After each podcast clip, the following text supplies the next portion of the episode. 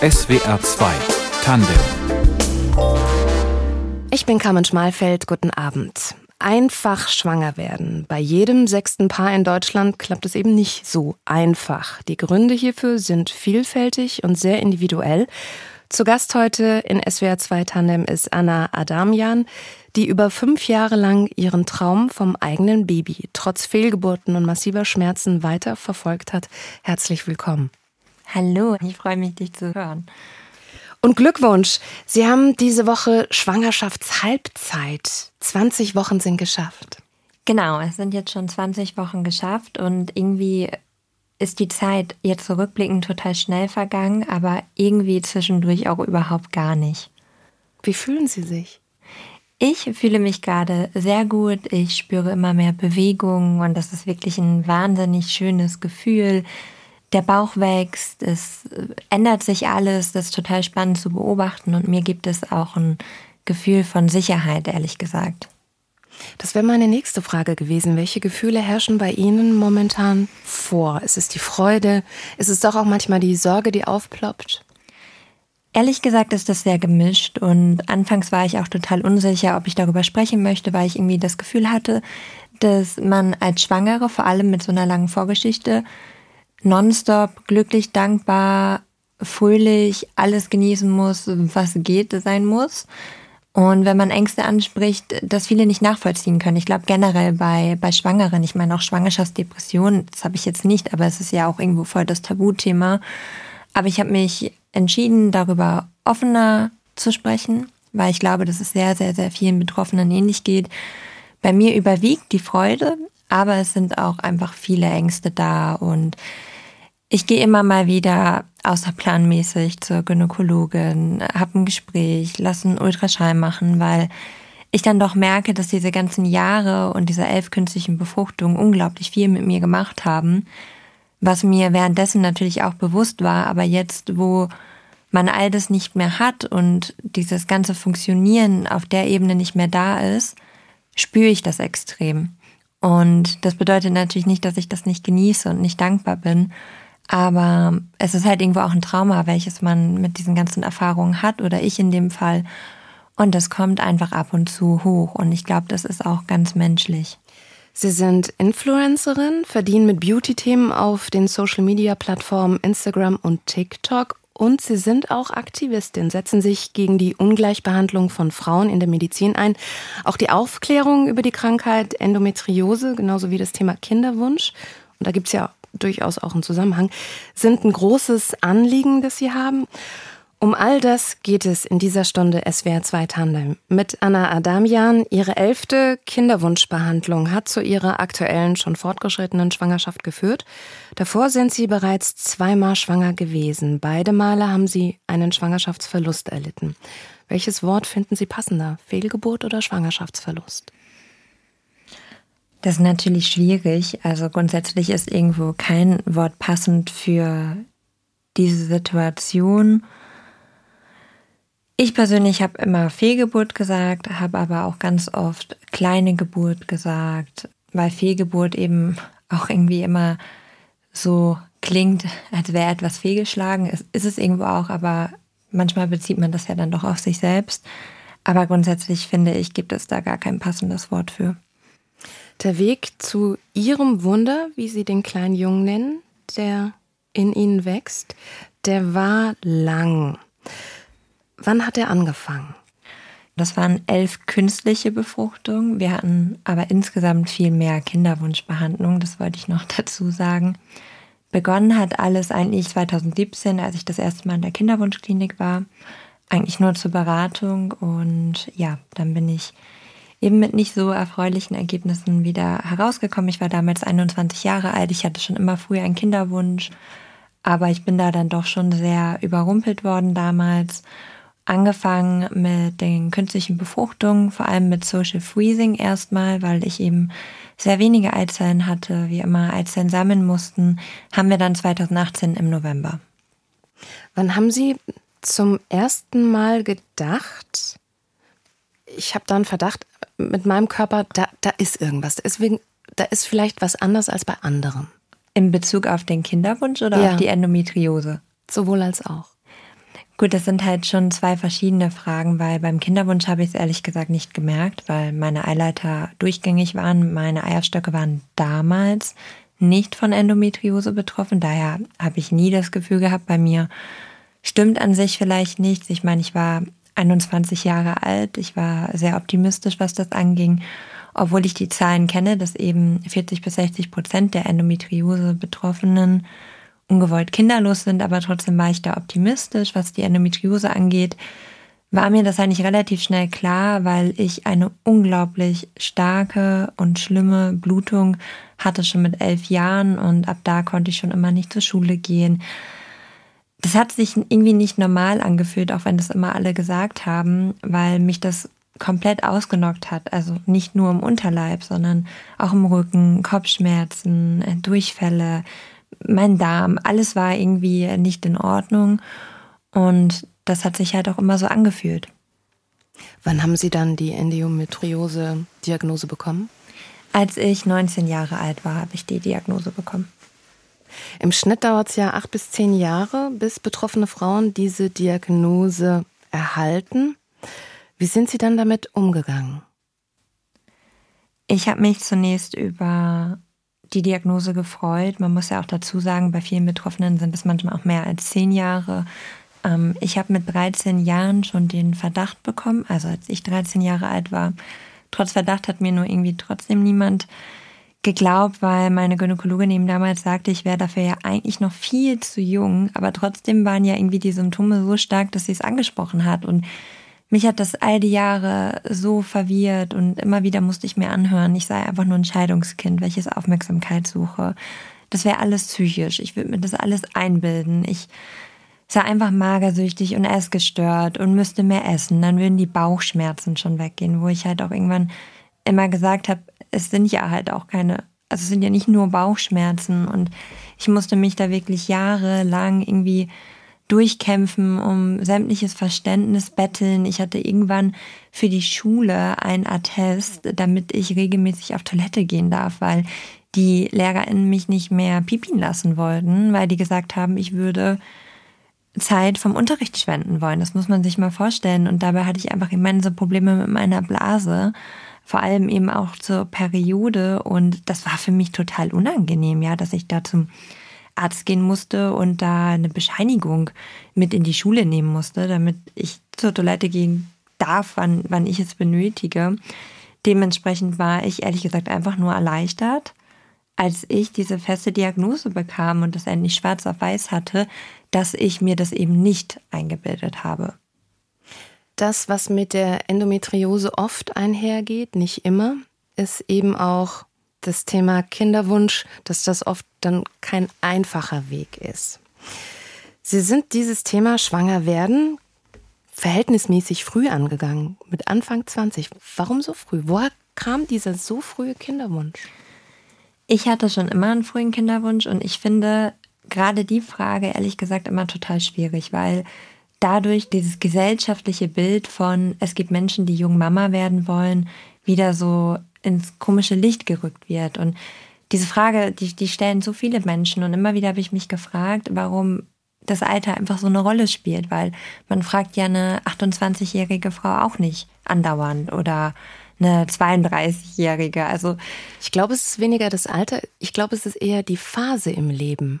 Nee, das glaube ich ehrlich gesagt nicht, weil man kann, finde ich, eine Phase im Leben nicht am Alter festmachen, weil wir alle durchlaufen einen anderen Lebensweg, wir alle reifen an anderen Prozessen, wir alle schlagen andere Wege ein und die Lebensphase von jedem Menschen kann immer anders aussehen. Und das ist ja eben gerade das, jeder bestimmt das ja selber. Meine Mama hat mich zum Beispiel mit 20 Jahren auch bekommen und ich fand das immer total toll, dass ich persönlich so eine junge Mama hatte. Und bei ihr hat es auch keine Lebensphase des Lebens weggenommen. Deshalb fand ich das immer sehr schwierig. Und für mich war schon immer klar, ich möchte jung Mama werden und hab's da auch schon mit meinem jetzt Mann ja auch probiert. Die Pille war auch abgesetzt. Der hauptsächliche Grund war aber, warum das so schnell in der Kinderwunschklinik beschleunigt worden ist, eben auch, dass ich in einer Endometriose-Reha war und da waren ganz viele betroffene Frauen, die Endometriose und Kinderwunsch hatten und schon ganz viele künstliche Befruchtungen, auch sehr viel Leid erlebt haben. Und da habe ich sehr viel mitbekommen. Und ja, ich 21 damals gesagt, ach, ich glaube, bei mir wird das kein Problem. Meine Eileiter sind ja durchgängig und meine Eierstöcke sind auch okay, weil denkt man ja auch bis dato, wenn man nicht tiefer in die Materie eingeht. Wieso auch? Es kann ja auch mal alles gut verlaufen. Und da habe ich dann eben mitbekommen, dass es trotzdem leider passieren kann, dass es trotz freien Eileitern und trotz schönen Eierstöcken eben sehr, sehr schwierig wird. Und das hat mich extrem beschäftigt, weil ich ein sehr neugieriger Mensch bin, weil ich mich selber auch sehr viel reflektiere, weil ich sehr wissbegierig bin, was meinen eigenen Körper angeht. Und dann habe ich mich einfach bei einer Kinderwunschklinik gemeldet, habe gesagt, wie es ist, dass ich ähm, Endometriose habe, auch Probleme damit habe, auch sehr starke Schmerzen, dass ich schon immer einen extremen Kinderwunsch hatte und ich mich einfach informieren möchte. Und dann bin ich schneller in der Kinderwunschklinik und in den Kinderwunschbehandlungen gelandet, als ich es mir damals vorgestellt habe. Über fünf Jahre lang haben Sie versucht, schwanger zu werden. Was hat Ihnen in der Zeit Kraft gegeben? Kraft hat mir mein gesamtes Umfeld gegeben. Meine Familie, mein Mann, meine Freundinnen. Ich habe wirklich da ganz, ganz, ganz viel Glück, dass ich ein ganz tolles Umfeld habe. Alle haben mich jederzeit unterstützt, waren immer für mich da, haben immer alles gegeben, haben mir zugehört, haben mit mir gesprochen, haben mit mir geschwiegen, haben mich abgelenkt, egal was ich in der Situation gebraucht habe. Und es gibt einem natürlich unglaublich viel Halt, wenn man weiß, okay, da, da ist jemand und auch in Bezug auf meinen Mann. Also mein Mann hat mir wirklich sämtliche Unterstützung gegeben, auch in Form von, dass er mir sämtlichen Druck genommen hat. Wenn ich nicht mehr kann, weil aus welchem Grund auch immer, weil diese Behandlung, die künstlichen Befruchtungen, die sind wirklich sehr, sehr, sehr, sehr anstrengend für den Körper, empfinde ich jedenfalls so, vor allem nach elf künstlichen Befruchtungen irgendwann. Die ganzen Narkosen, diese ganze Diagnostik, diese ganze Achterbahnfahrt der Gefühle, nonstop, Ängste, Freude, Aufregung, alles zugleich. Und das ist viel für den Körper. Mein Mann hat mir immer gesagt, Anna, wenn, wenn du das so nicht mehr möchtest, dann ist es okay. Und ich muss sagen, das war für mich natürlich schön zu wissen, dass falls es nicht klappen sollte, auf der Art und Weise, wie wir es da eben angegangen sind, dass ich trotzdem diesen Rückhalt habe und unsere jetzt Ehe einfach nicht darunter leidet. War Aufgeben jene Option? Auch da finde ich, ist Aufgeben ein absolut falsches Wort. Das benutzen aber auch tatsächlich sehr viele in der Kinderwunsch-Community. Und ich habe mich da schon oft zu geäußert, weil ich finde, aufgeben klingt ja so, als hätte man da jetzt irgendwie ein, ein Wordle oder so Doku vor sich liegen, aber kriegt das nicht gelöst. Aber das ist ja was ganz anderes. So klar sucht man jahrelang nach Diagnosen und möchte immer wieder den in Anführungsstrichen Schlüssel finden, damit es klappt. Aber für mich wäre das nie ein Aufgeben gewesen, weil das, was ich und mein Körper die ganzen Jahre geleistet habe, das ist immens und darauf kann ich unglaublich stolz sein. Und das hat mich so viel Kraft gekostet und das ist kein Aufgeben, wenn man sich dann für einen anderen Weg entscheidet, sondern das ist einfach einen anderen Weg zu gehen. Und ich glaube, diese Ansicht hat mir selber auch immer geholfen, weil Aufgeben halt etwas sehr Negatives macht, finde ich, mit einem. Ne? Es gibt einem so ein bisschen das Gefühl, dieses Wort von, du hast da gerade irgendwas nicht mehr geschafft und, und gibst jetzt halt auf, du Versagerin. Und dem ist ja nicht so. Wir sind mhm. alle keine Versagerinnen, auch, auch die Männer nicht, die betroffen sind. Und das finde ich ist ganz, ganz, ganz wichtig. Aufgeben kann ja auch ein Loslassen sein oder ein Gehen lassen sein. Das finde ich halt nicht, weil Aufgeben eher ja auch aus dem Sportlichen kommt. Und ein Loslassen und Gehen lassen, das ist ja gerade das, was ich sagte, das war ja selber meine Intention und mein einen anderen Weg gehen. Aber ein Aufgeben steckt für mich einfach keine Positivität drin und auch kein, kein Loslassen, sondern das ist immer so dieses, hier wird nicht aufgegeben und ich muss das schaffen, aber wir müssen halt einfach gar nichts. Die Kinderwunschbehandlung in Deutschland ist aktuell noch von ganz vielen Faktoren abhängig. Es ist oft auch eine Frage der finanziellen Möglichkeit für die meisten betroffenen Paare. Das ist in Ihren Augen ein gravierender Missstand, gegen den Sie auch auf politischer Ebene arbeiten. Zusammen mit der Ärztin und Bloggerin Sarah Plack haben Sie die Petition Kinderwunsch für alle gestartet. Was treibt Sie an? Mich hat vor allem angetrieben, dass, auch wenn das was ist, was sehr viele manchmal nicht verstanden haben, dass ich in der privilegierten Situation war und mir all das die Jahre leisten konnte, sämtliche Diagnosewege, sämtliche Kinderwunschbehandlungen, sei es eine einfache Insemination oder künstliche Befruchtung, wie auch immer, und ich nie diesen Druck hatte und dann aber immer wieder Nachrichten bei Instagram bekommen habe, aller, hey Anna, das ist jetzt mein oder unser letzter Versuch mehr wird nicht von der Krankenkasse übernommen, wir können uns den Kinderwunsch danach nicht mehr leisten, hast du einen letzten Tipp für mich? Und das zerreißt mir halt immer wieder das Herz. Und ich habe mich damals schon tierisch darüber aufgeregt, dass ich zum Beispiel keine Unterstützung bekommen habe, obwohl ich so viele Diagnosen und Gründe hatte, mit diesen Kinderwunschbehandlungen zu starten. Und ich war einfach nur in der privilegierten Situation, dass ich mir das leisten konnte. Aber andere Paare oder auch Single Moms oder auch gleichgeschlechtliche Paare werden einfach so vor vollendete Tatsachen gestellt. Es ist einfach absolut diskriminierend und ich finde, dass es auch nicht mehr zeitgerecht ist, dass man zum Beispiel verheiratet sein muss, ähm, dass gleichgeschlechtliche Paare ausgeschlossen werden, dass auch Single Moms komplett ausgeschlossen werden. Auch beim Alter, da sind wir wieder irgendwo beim Thema ab 25, ja. Woran macht man das denn fest? Und auch was das Alter in die Höhe angeht, ja. Das sind so viele Dinge, die ich nicht fair finde und deshalb habe ich dann zu Sarah damals gesagt, weil ich wusste, dass sie sich auch sehr damit beschäftigt, ey komm, wir müssen hier was machen.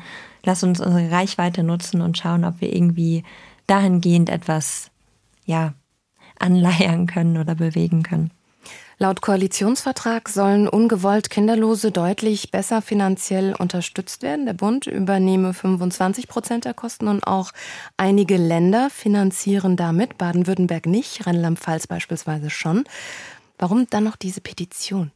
Naja, es ist ja Stand jetzt noch kein fester Beschluss. Abgesehen davon geht es ja nicht nur darum, dass mehr übernommen wird, sondern es geht ja eben um die, sag ich mal, Bedingungen, dass man verheiratet sein muss, dass man als Beispiel Minimum 25 Jahre alt sein muss, dass gleichgeschlechtliche Paare kategorisch ausgeschlossen werden, dass Single Moms keine Möglichkeiten haben.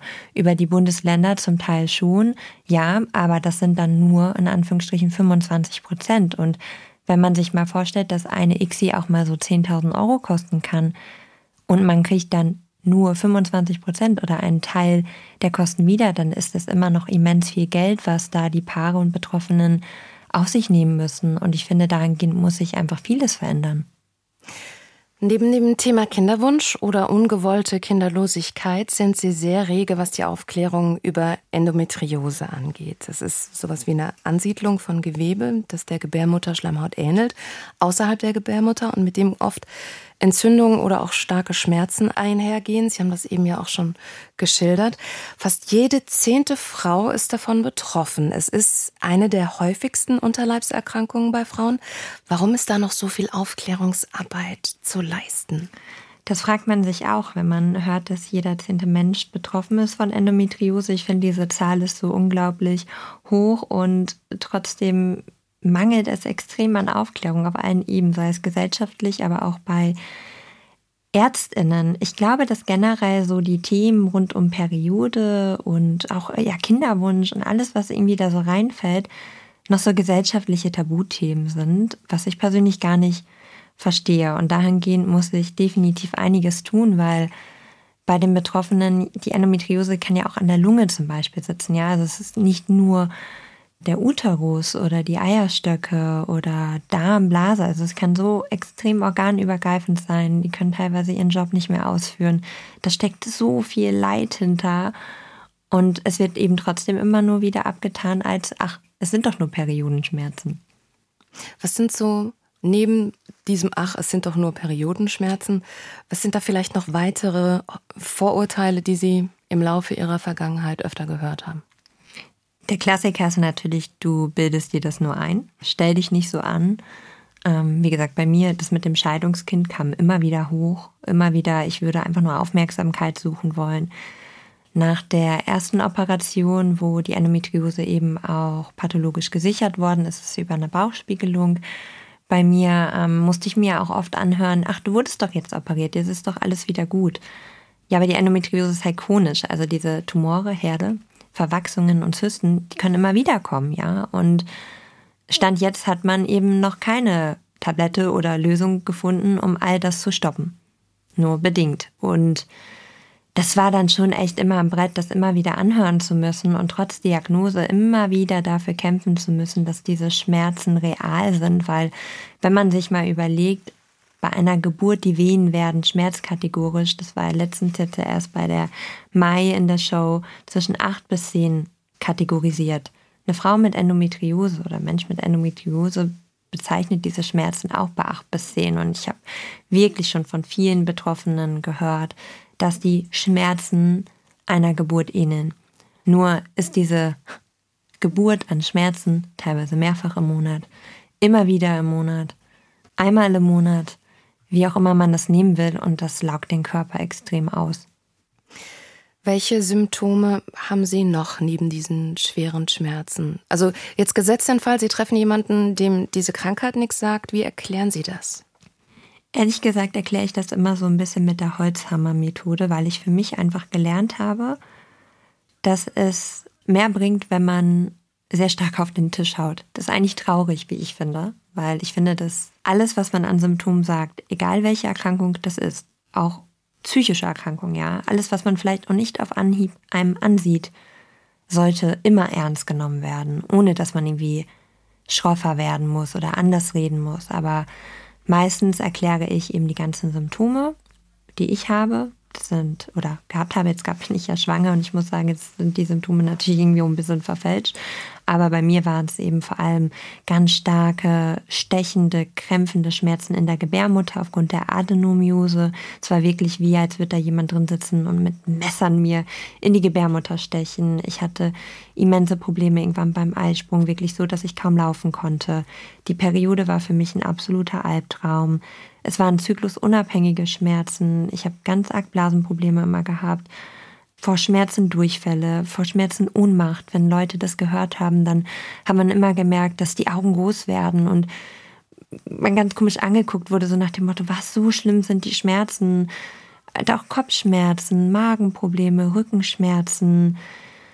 Wirklich so Beschwerden, die Außenstehende vielleicht auch gar nicht einfach dem Ganzen so zuordnen würden, was ja auch häufig das Problem ist. Also wirklich auch eben einfach organübergreifend, dass man wirklich teilweise ausgenockt war und ich nichts mehr konnte und mit Durchfall auf Klo saß, mein Mann mir immer kalte Waschlappen bringen musste, weil ich auf der Toilette fast äh, weggekippt bin. Und das regelmäßig.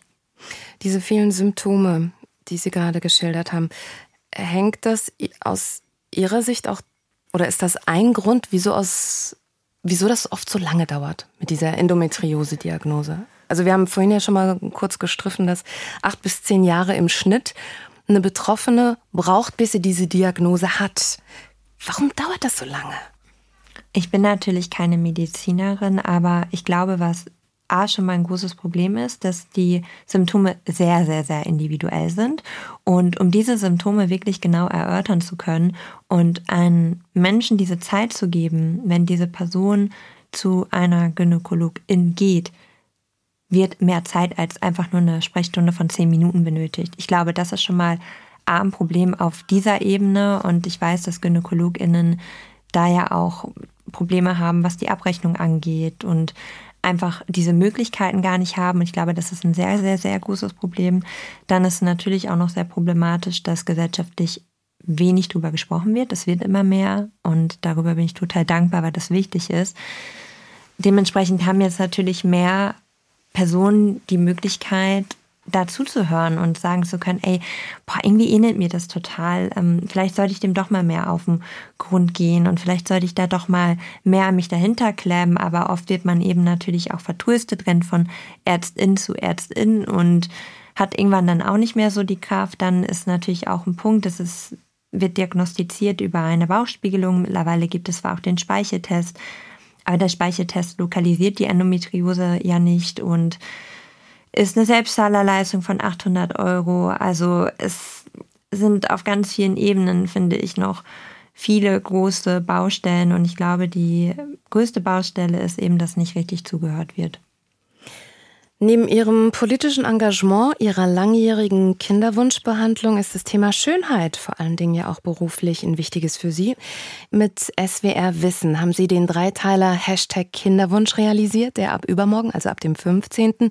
in der ARD Mediathek abrufbar ist. Sie verdienen auch mit Lifestyle-Themen auf der Plattform Instagram. Was macht in Ihren Augen einen Menschen zu einem schönen Menschen? Ich finde grundsätzlich, dass jeder Mensch irgendwo schön ist und wir alle auf einer individuellen Art und Weise schön sind. Und ich glaube, dass diese Art und Weise jeder Mensch irgendwo in sich hat. Einige können es vielleicht nicht so gut zeigen, andere vielleicht besser. Aber ich muss auch sagen, was ich immer sehr schön finde, ist einfach, wenn man allen Menschen irgendwo freundlich, respektvoll und höflich begegnen kann. Und ich glaube, wenn man das tut, dann fällt einem das auch irgendwo wieder zurück, diese gute Energie. Und ich persönlich bin Mensch, ich, ich empfinde keinen Neid, ich habe auch nie Missgunst oder ähnliches, weil wir alle so ein unterschiedliches Leben haben. Und ich gönne jedem da draußen alles. Und ich finde, das ist eine sehr schöne Eigenschaft. Und ich finde, dass ein Mensch eben auch hauptsächlich der Charakter formt und, und gar nicht das äußerliche Aussehen. Was war, was jetzt ähm, Ihr Berufsfeld als Influencerin angeht. Was war somit das Schönste, was Ihnen da bislang begegnet ist? Ach, ja, das ist eine gute Frage. Mm, das Schönste ist tatsächlich so die Community. Auch wenn natürlich immer mal so ein paar dabei sind, die, die nicht so schön und lieb zu einem sind und eher beleidigend und durchaus frech. Aber ich habe dadurch so viele Menschen irgendwie auf eine Art und Weise kennengelernt und das ist echt richtig, richtig schön. Und ich durfte auch schon viele Jobs machen, die, die wirklich toll sind. Ich durfte wahnsinnig vieles erleben und das kann mir halt auch niemand mehr nehmen. Wenn Sie gerade kurz so dieses hässliche, diese hässliche Seite des Social Media gestreift haben, was war da was, wo Sie gesagt haben, hu, da habe ich eine Zeit gebraucht, bis ich das für mich verpackt bekommen habe oder bis ich mich davon abgrenzen konnte. Was war da so das, was Ihnen so spontan einfällt? Was nicht so schön war? Naja, generell halt äh, gewisse Kommentare und Nachrichten von Menschen, die einfach nur Hass verbreiten wollen. Einige sind halt wirklich Wahnsinn, muss man ehrlich sagen. Ich, ich fasse mir da ganz oft wieder an den Kopf und frage mich immer wieder, wie das jetzt sein kann, dass jemand so einen Hass verbreitet, einen wirklich beleidigt oder auch so was den Kinderwunsch angeht oder die Endometriose oder jetzt auch in der Schwangerschaft sind da echt oft einige Worte gefallen, die ich persönlich nie verstehe. Aber genau, das hat mir auch ein bisschen geholfen, mich davon abzugrenzen, dass ich mir halt gesagt habe, hey Anna, du bist nicht so. Und mir persönlich tun diese Menschen, die den Drang haben und diesen Impuls haben, online hinter einer Anonymität einem anderen Menschen was wirklich Verletzendes zu schreiben, die tun mir am Ende mehr leid als ich mir selber. Und damit konnte ich mich ganz gut abgrenzen. Das ist ein schöner Gedanke. Das ist so ein bisschen wie so diese ganzen Kampftechniken, diese asiatischen, ne?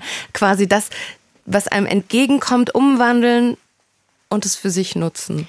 Ja, weil im Endeffekt ist das ja auch so. Also ich meine, was bringt es den Menschen? Also was, was bringt es generell Menschen zu mobben? Also sowohl Social Media als auch im echten Leben. Ich meine, das passiert auch im echten Leben auf der Arbeit, Schule oder sonst wo. Aber Social Media fällt denen natürlich leicht, weil man kann sich hinter einer Anonymität verstecken. Man hat vielleicht mal schnell Impulse, man denkt nicht so viel nach. Aber im Endeffekt, ich meine, das ist auch, man kann es mittlerweile grandios anzeigen in einer gewissen Art und Weise. Und das tue ich tatsächlich auch. Also ich versuche da schon auch äh, Schritte zu gehen, damit hoffentlich diese Personen, die es einfach nicht sein lassen, auch mal merken, dass sie da was falsch machen. Aber im Endeffekt tut mir das leid, dass die sich die Zeit verschwenden und mir was Schlechtes tun wollen, weil das werden die nicht erreichen. Anna Adamian, heute in SWR 2 Tandem. Seit ihrem 21. Lebensjahr haben sie sich sehnlichst ein eigenes Baby gewünscht, obwohl ihnen schon früh eine primäre Sterilität diagnostiziert worden war. Aktuell sind sie schwanger, Halbzeit in der Schwangerschaft. Was haben Sie während dieser langen Jahre der Kinderwunschbehandlung über sich gelernt?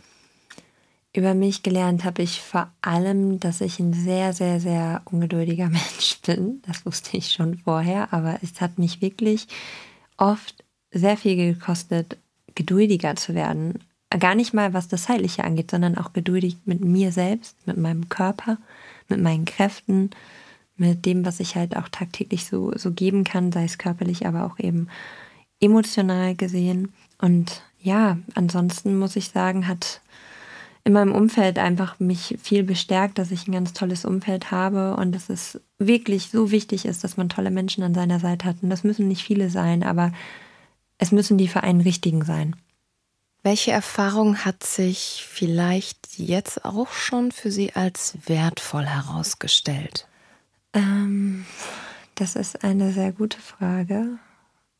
Aber ehrlich gesagt kann ich die nicht beantworten.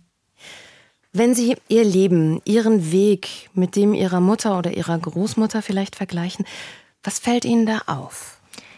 Ja, mein Weg ist anders als der von meiner Mutter, muss man einfach so sagen. Meine Mama ist äh, mit 19 schwanger geworden und hat mich mit 20 bekommen, wenn man das so sehen möchte. Bei mir war das Ganze alles ein bisschen komplizierter.